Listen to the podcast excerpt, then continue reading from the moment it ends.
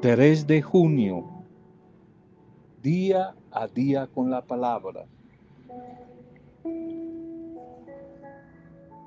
Si en tiempo de pruebas, de dificultades, si en medio de las adversidades a veces duras de la vida, persevera el corazón con esperanza, con fortaleza, con serenidad, con gozo y con paz. Esto es amor, amor venido de Dios. Teresa de Jesús, Teresa de Jesús, en medio de las adversidades, el corazón persevera con serenidad, sin perder la esperanza, con gozo y con paz. Dice esta mística santa y doctora de la iglesia, ese es el amor venido de Dios. Día a día con la palabra. Salud y bendición a cada una de sus vidas. Salud y bendición a sus familias, diferentes comunidades, grupos pastorales, microempresas, muchos conocidos que en medio de estos días difíciles siguen dando la pelea y la lucha con sus microempresas, sus negocios.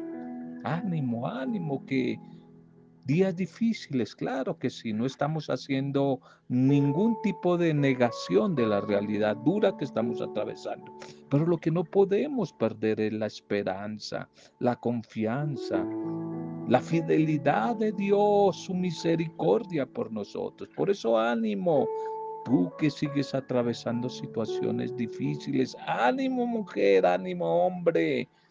El Señor no te ha abandonado, Él está contigo. Él está contigo, Él está con nosotros y puesto el corazón, puesto los ojos, la mirada en Él, en Jesús resucitado, vamos a salir vencedores de esta prueba. Vamos a salir vencedores. Ánimo, ánimo que seguimos intercediendo unos por otros. Hoy oramos por todos los que están de cumpleaños y celebrando la vida desde algún tipo de aniversario para hoy. Todos los que hoy celebran un nuevo cumpleaños, algún tipo de aniversario. Bendiciones, nos unimos a las familias y a los amigos, orando, dando gracias por cada uno de ustedes y pidiendo la bendición del Señor. Arrojados al mar, arrojados al mar. Mensaje para hoy. Hebreos capítulo 4, versículo 12.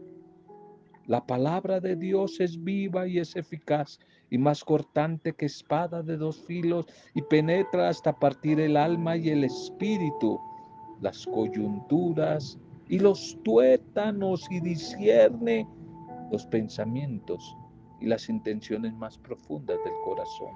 Hebreos 4:12, la palabra de Dios que es siempre actuante, viva y eficaz, arrojados al mar se cuenta de un hombre que con unas cervecitas, unos traguitos en la cabeza, solamente unos, pasado de copas, caminaba junto a su pequeño hijo de cinco años a orillas del mar Mediterráneo en Francia. Su hijo le jalaba insistentemente de la mano, le tiraba la chaqueta, implorando Vámonos ya para la casa, papi. Implorando descanso, ir a la casa ya que hacía tiempo que caminaban y solo habían comido un pedacito de pan el día anterior. Este hombre que había gastado sus últimos francos por allí en una taberna, ya cansado y harto y de mal genio de las quejas de su niño, en un ataque de rabia, de cólera, lo alzó y lo arrojó al mar. El niño pudo salvarse agarrándose de una tabla y luego fue recogido en alta mar por un buque. Santiago, relató su triste experiencia y le recibieron como mascota de la tripulación de ese barco.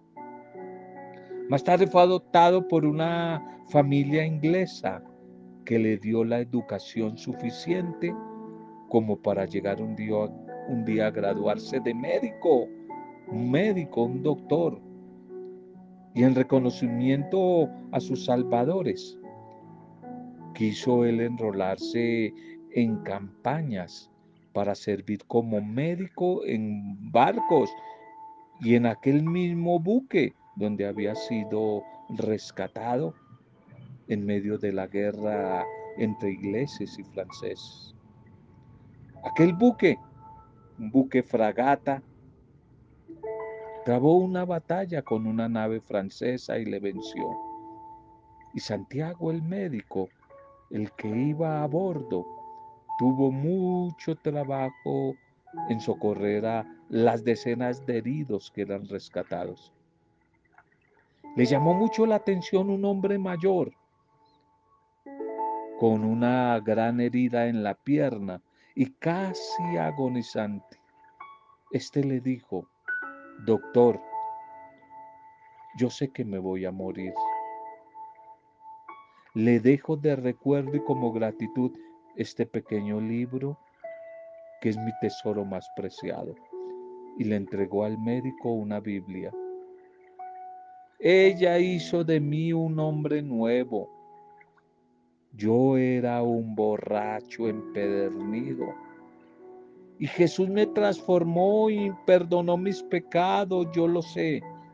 Pero doctor, le cuento algo. Soy yo el que aún no puedo perdonarme el peor de los pecados que pueda cometer un ser humano, un hombre borracho como era yo. Y le contó una historia. Un día arrojé a mi pequeño Santiago al mar porque éste me pedía un pedazo de pan porque tenía hambre. Oh pequeño Santiago, hijo mío, ¿dónde estarás? repetía este moribundo. ¿Dónde estarás, mi Santiago? De pronto escuchó una respuesta, una voz. Aquí está tu Santiago, Padre. Aquí está tu Santiago, respondió aquel joven médico y llorando se echó sobre su pecho. Dios les había reunido milagrosamente. El médico Santiago era aquel niño que un día había sido arrojado por su padre al mar. Santiago guardó como el tesoro más grande aquella Biblia y comenzó a leerla con profundo respeto y encontró en ella Jesús el Salvador y una propuesta, una propuesta nueva. Su vida cambió, fue hecho nuevo como su padre. Aparte de ser médico, Santiago comparte la palabra de Dios entre médicos, sigue trabajando eh, entre militares en varios lugares, prestando su servicio de sanidad, pero también algo que a él lo emociona mucho, compartir la palabra de vida, la, la palabra de vida eterna, contando ese es su testimonio, esa conmovedora historia. Dos vidas, un mismo libro, el único Dios soberano que ama a todos sin distinción. Aunque tú a veces en medio de las pruebas dudes o no lo creas, no hay lugar donde la mano de Dios no pueda llegar. No hay lugar donde la mano de Dios no pueda llegar. Así donde Nadie da un peso por una persona. Tal vez puede ser tú, donde parecería que esa problemática, esa adversidad va a ahogar, que no tiene salida. No hay lugar donde la mano de Dios no pueda llegar, tocar, bendecir, traer algo nuevo. Ánimo, ánimo para todos los que están atravesando situaciones muy adversas. situaciones muy adversas por estos días. Nuestra liturgia para este día. Amar a los demás como a sí mismo. Amar a los demás como a sí mismo. Seguimos con el libro de Tobías, capítulo 6, 10.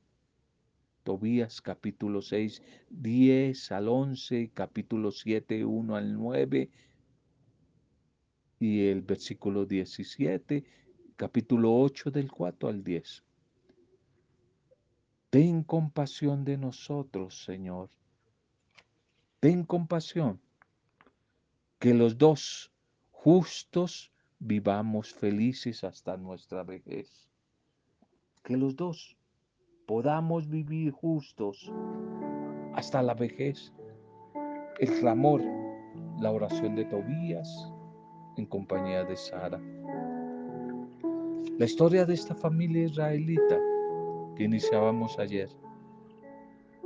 Una familia fiel al Señor. Hoy sigue narrando las aventuras de este matrimonio de Tobías y Sara.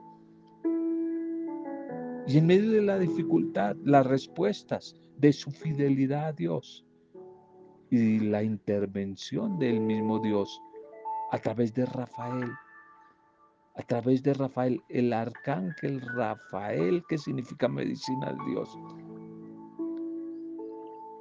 El matrimonio de Tobit y de Sara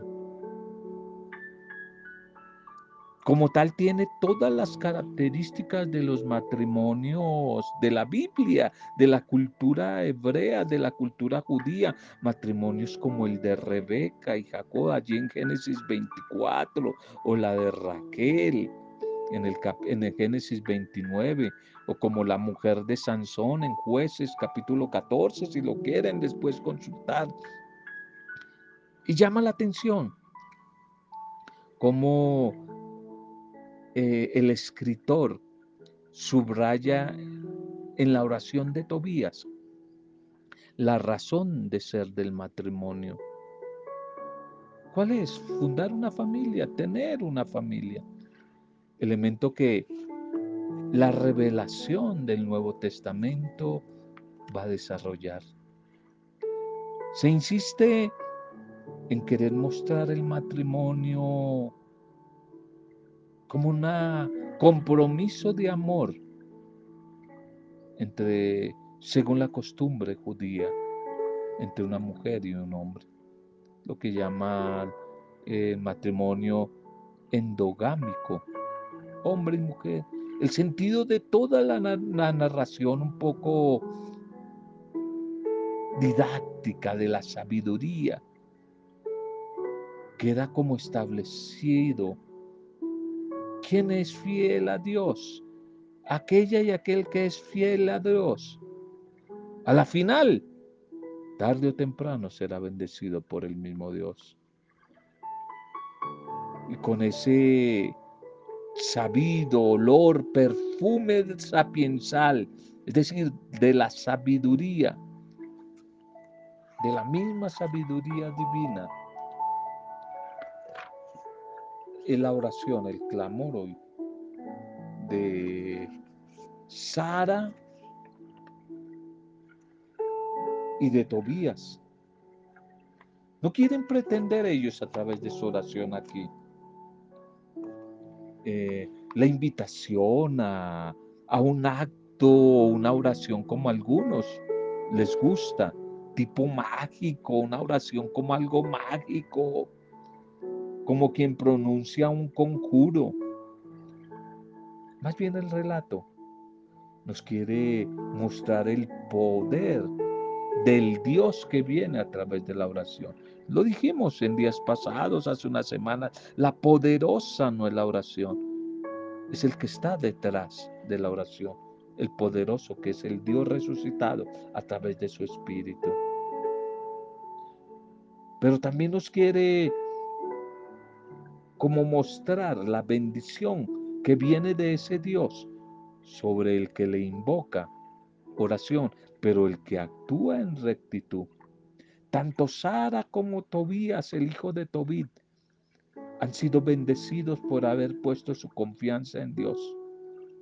La protección ha llegado a ellos por haber sido fieles, fieles al Dios grande y poderoso, el Santo de Israel, el Dios de nuestros padres. Notemos algunos aspectos importantes de esta trama en medio de la oración.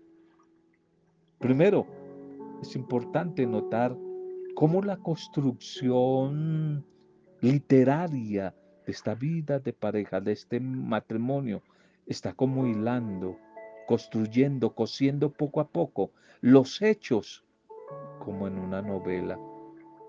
Los personajes poco a poco se, se agrupan y se encuentran en función de una idea importante, una idea, la idea principal.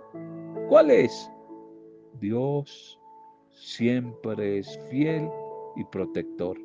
Para ti que estás atravesando alguna situación de crisis, Dios es fiel y protector. Pero esta idea no se desarrolla en forma simple, como si la fe suprimiera los miedos, las dudas, las incertidumbres que se generan por estar inmersos en el tiempo, en la realidad, con sus dificultades. Nadie sabe lo que va a pasar en este mes de junio, en el futuro. Todos tenemos, de cierta manera, unos niveles de incertidumbre, a veces de desconfianza, que nos hacen experimentar desasosiegos, a veces miedos. De esto no se escapó ni siquiera Tobías ni Sara, mucho menos Raquel. El texto casi nos lleva de la mano y nos coloca frente a una sola pregunta. ¿Qué pasará? ¿Qué va a pasar en este mes? ¿Qué va a pasar más adelante? ¿Qué pasará? Y no lo olvides, Asmodeo, el demonio matamaridos. Se preguntan ellos, ¿será que también va a hacer su, su ataque, su entrada de nuevo y va a atacar este demonio Asmodeo, el demonio matamaridos, va a acabar con Tobías y con Sara. Y la pregunta genera un suspenso que se resuelve cuando Tobías en oración confiesa la grandeza de Dios, la pureza de sus intenciones y revela y revela su fidelidad a Dios. Revela su fidelidad a Dios. El salmo para hoy, el 127. ¿Recuerdas el Señor en mi luz y mi salvación? Pero aquí el estribillo de la comunidad orante va a ser, dichoso el que teme al Señor y le sigue y sigue sus caminos, el que teme y sigue al Señor y sigue sus caminos. Comerás del fruto de su trabajo, va a decir, y serás dichoso, y al final te irá bien. Y tu mujer como parra fecunda en medio de tu casa, tus hijos como renuevos de olivo siempre alrededor de tu mesa. Esta comunidad orante del Salmo nos invita básicamente tal vez a dos cosas en el día de hoy. Primero, nos invita a temer al Señor. Temer es respetar. Temer es honrar al Señor. Y luego nos invita a acoger la bendición de Dios en nuestras vidas, como ya lo hemos indicado en otras reflexiones cuando hablamos del temor del Señor.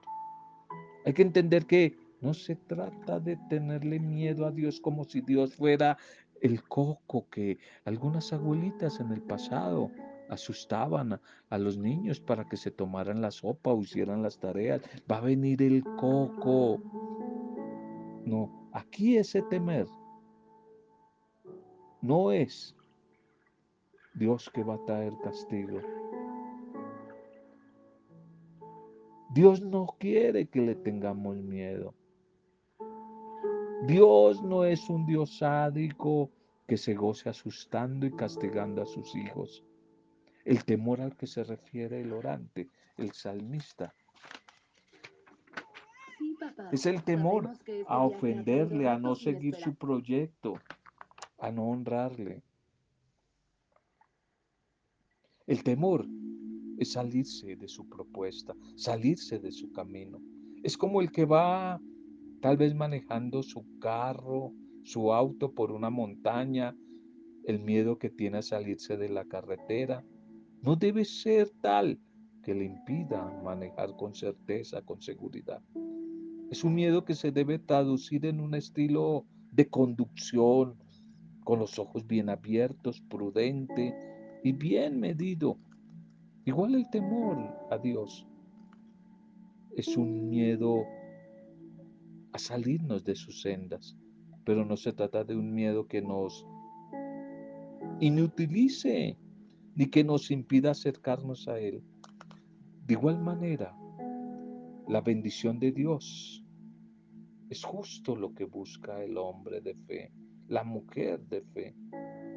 Y nosotros debemos seguir por el camino de Dios para alcanzar su bendición. Te pregunto y me pregunto, ¿temes, temo, tememos al Señor o ya no? ¿Estamos atentos para no salirnos de su camino? ¿Sigues con paso firme para alcanzar y procurar la bendición de Dios en tu vida y en tu familia? No lo sé, pero ojalá que podamos seguir confesando como el salmista. Dichoso el que teme al Señor y sigue sus caminos. Comerá del fruto de su trabajo y todo cuanto haga le saldrá bien. El Evangelio para hoy. Continuamos con Marcos. Marcos significa guerrero, batallador, luchador. Eso es lo que el Espíritu del Señor te quiere decir a ti mujer, a ti hombre, que estás atravesando situaciones difíciles y tienes como deseos y tentación de tirar la toalla, de bajar los brazos. Sigue dando la pelea. Marcos es luchar, batallar, guerrear. Marcos 12, 28, 34. Este es el primer mandamiento y el más importante. Amarás al Señor tu Dios con todo tu corazón, con toda tu alma, con toda tu mente, con todo tu ser. Nos va a decir el Evangelio de hoy.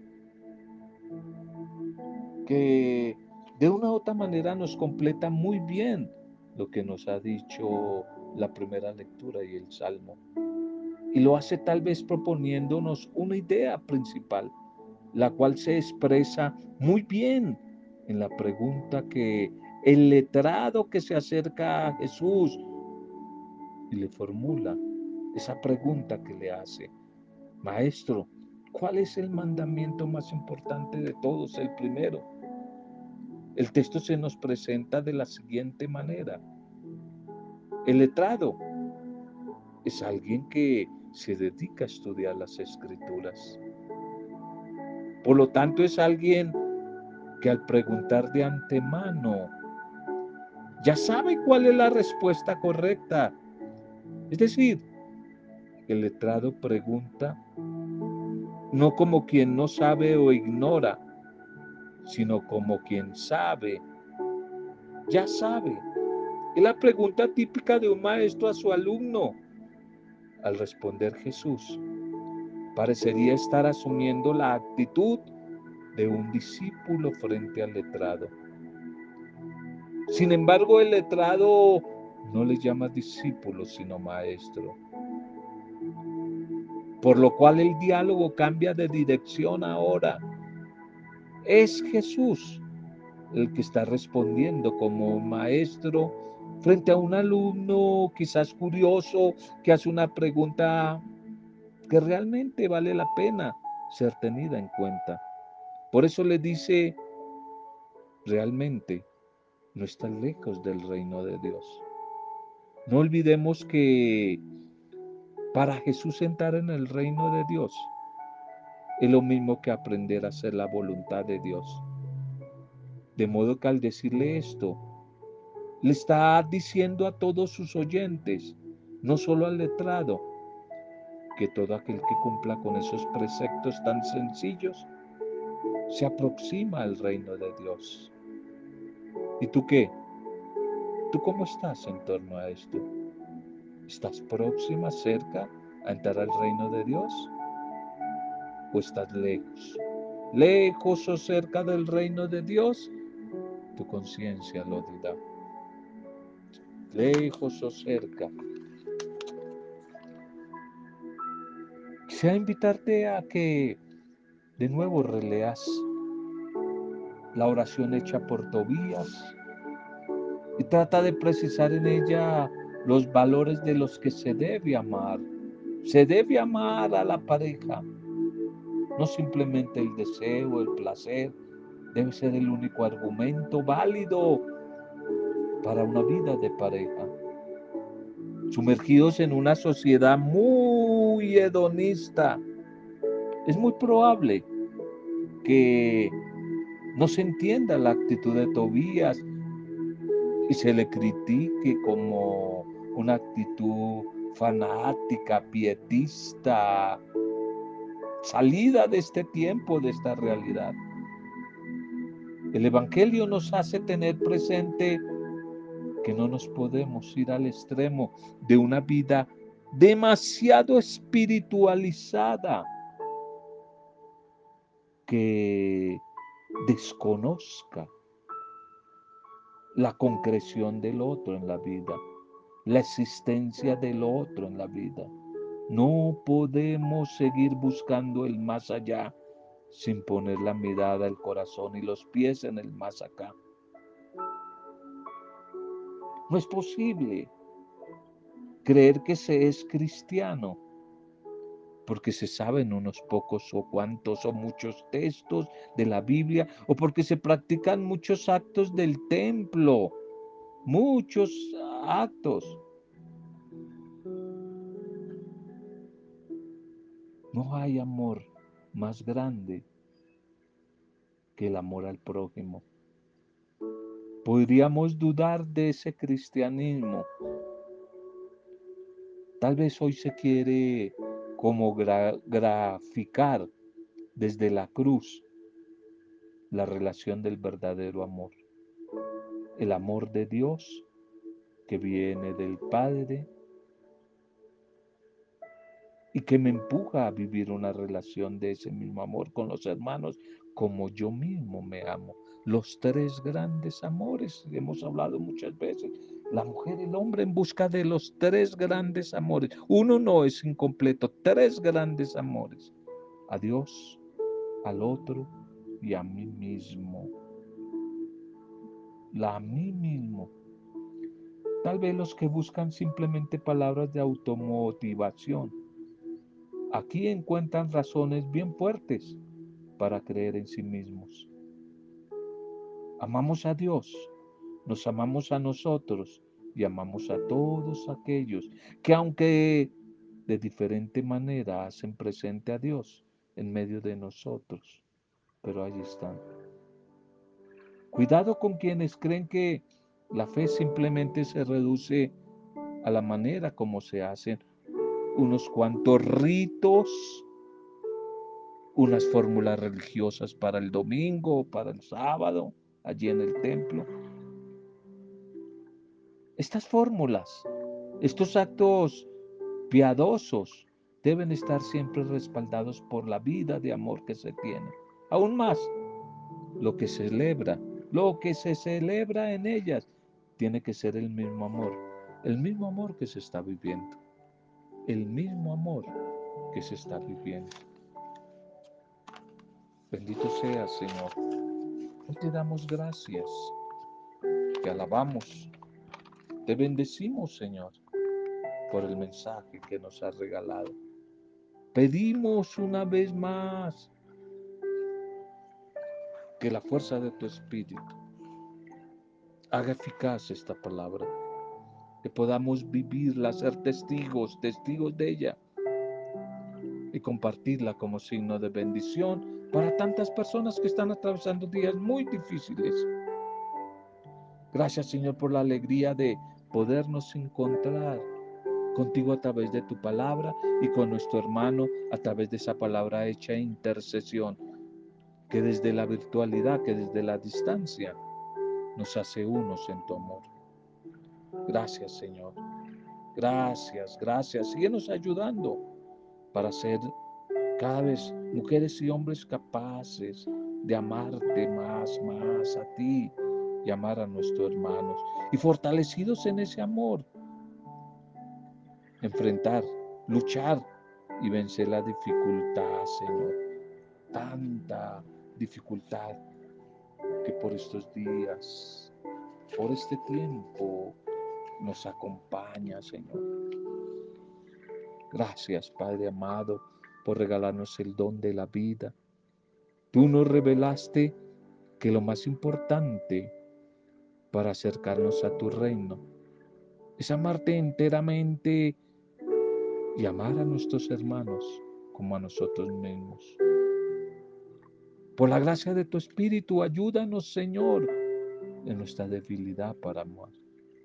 Pues tú sabes que amar no es fácil y más en un mundo como el que estamos viviendo en el último tiempo tan dividido, tan fracturado por el egoísmo, la corrupción, el individualismo, la indiferencia, la inmediatez, la superficialidad que en medio de esta realidad adversa que estamos viviendo, la gracia de tu Espíritu Santo nos conceda la lucidez para reconocer la grandeza de tu paternidad y nos enseña a amarnos día a día, nos enseña a amarnos a nosotros mismos, como te amamos a ti, como amamos a nuestros hermanos, en pureza y en libertad. Gracias, Señor. Bendice a todos nuestros hermanos que nos piden oración. Bendice a nuestros hermanos que están en clínicas y en hospitales. Bendice a nuestros hermanos migrantes, desplazados, desempleados, habitantes de calle, tantos microempresarios quebrados. Bendice, Señor, nuestro país, a nuestros gobernantes, Bendice este mundo. Bendice a tu iglesia para que en medio de tiempos difíciles no perdamos el sabor de ser buena noticia de esperanza para este mundo, Señor. Bendice nuestras comunidades, nuestros grupos, nuestras pastorales, nuestros ministerios, todos los que están están pasando muy mal por estos días, nuestros parientes, amigos, vecinos. Bendícelos, todos los que nos piden oración, nuestra cadena de intercesión, por los que están en lugares distantes, en lugares difíciles, por los que se sienten muy solos y muy solas. Hoy oramos por ellos por los que están de cumpleaños o celebrando algún tipo de aniversario. Hoy oramos por ellos. Hoy oramos por ellos, Señor. Gracias. Bendito seas, Padre amado. Bendito seas por este espacio y por este momento, por lo que has hecho, estás haciendo y seguirás haciendo en cada una de nuestras vidas. Por el poder de la palabra que hoy hemos compartido, Queremos declararnos en tu nombre bendecidas y bendecidos, fortalecidos y animados para seguir dando la pelea, la batalla por experimentar no la derrota, sino la victoria, Señor. Tu bendición. Desde la fuerza intercesora, la fuerza santificante, vivificante de tu poderoso Espíritu Santo para gloria, alabanza y adoración tuya, Padre Dios. En el bendito, dulce, poderoso, maravilloso nombre de Jesucristo el Señor, nuestro Salvador, nuestro Rey, nuestro Redentor, nuestro buen pastor, el camino, verdad y vida. En el nombre de Él, con acción de gracias y alabanzas, en compañía de María, nuestra Madre, hemos compartido el mensaje de hoy. Amén. Roberto Zamudio de día a día con la palabra.